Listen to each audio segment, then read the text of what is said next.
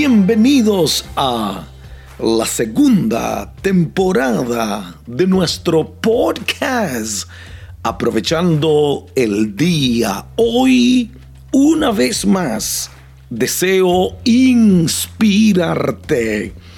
para que seas mejor con verdades, principios, ideas que estoy seguro volverán a transformar tu vida, tu familia y tu empresa. Soy Hilder Hidalgo, esposo, padre, abuelo, pastor, escritor y tu podcaster.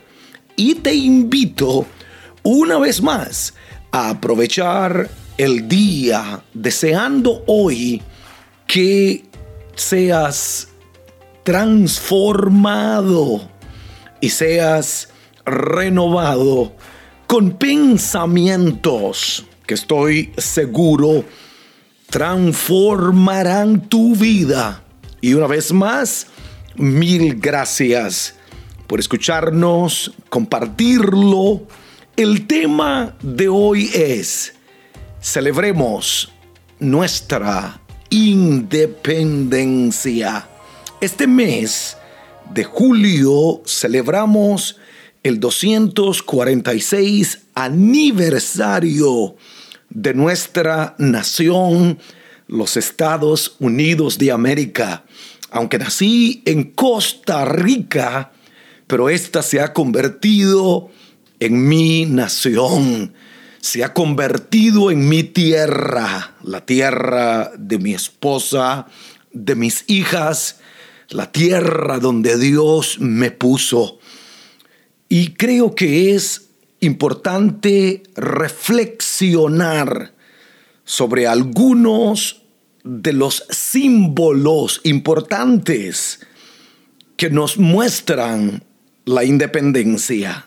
Fundida en Londres, la campana de la libertad, the Liberty Bell, este famoso símbolo de la libertad de Estados Unidos llegó a Filadelfia, Pensilvania, en agosto del año 1752. Se agrietó durante la prueba. Se fundió para hacer una segunda campana, escuchen esto, que también estaba defectuosa. Finalmente, se lanzó una tercera campana y el 7 de junio de 1753 fue colgada en la torre del Salón de la Independencia. El 8 de julio, y no el 4, el 8 de julio de 1776, la campana de la libertad, the Liberty Bell, sonó alegremente después de la primera lectura pública de la Declaración de Independencia. Y las palabras que están escritas en esa campana son Levíticos 25, 10. Y dice así, proclamad libertad en toda la tierra a todos sus habitantes. Creo que fue lo que movió a los peregrinos a llegar a esta nación buscando libertad. El 4 de julio de 1884, escuché bien, algunos años después, el pueblo de Francia le entregó la estatua de la libertad a los Estados Unidos como símbolo de amistad entre las dos naciones la hermosa dama de la libertad, como se le conoce a algunos, esta noble madre de los exiliados adorna The Liberty Island en el puerto de Nueva York, un signo imponente que muestra la libertad de nuestra nación. Miles de inmigrantes que entraron a los Estados Unidos a través de el puerto de Nueva York, muchas de esas personas relataron que al ver por primera vez a esta impresionante dama entrando en barco a la nación, se sintieron abrumados por la emoción. Algunos con lágrimas sabían que esta imponente estatua representaba la libertad. Y hoy, Lady Liberty, como le dicen los americanos, continúa de pie custodiando el puerto con las siguientes palabras extraordinarias grabadas en su pedestal. Dame tu cansancio, tu pobre, tus masas acurrucadas anhelando respirar libremente, el miserable desecho de tu ribera rebosante. Envíame a estos, los desamparados, sacudidos por la tempestad. Levanto mi lámpara junto a la puerta dorada. Palabras hermosas. Y mi tema hoy es enseñarte que solo gente libre puede hacer grandes cosas en la historia. Un ejemplo, Moisés tuvo que ser liberado. David tuvo que ser libre. Daniel tuvo que ser libre. Pablo, solamente gente libre puede hacer grandes cosas. Martin Luther King, hombres libres. Creo que la mayor libertad nos la dio Cristo cuando dijo, si el Hijo os libertare, escuche qué hermosas sus palabras, si el Hijo os libertare, seréis verdaderamente libres.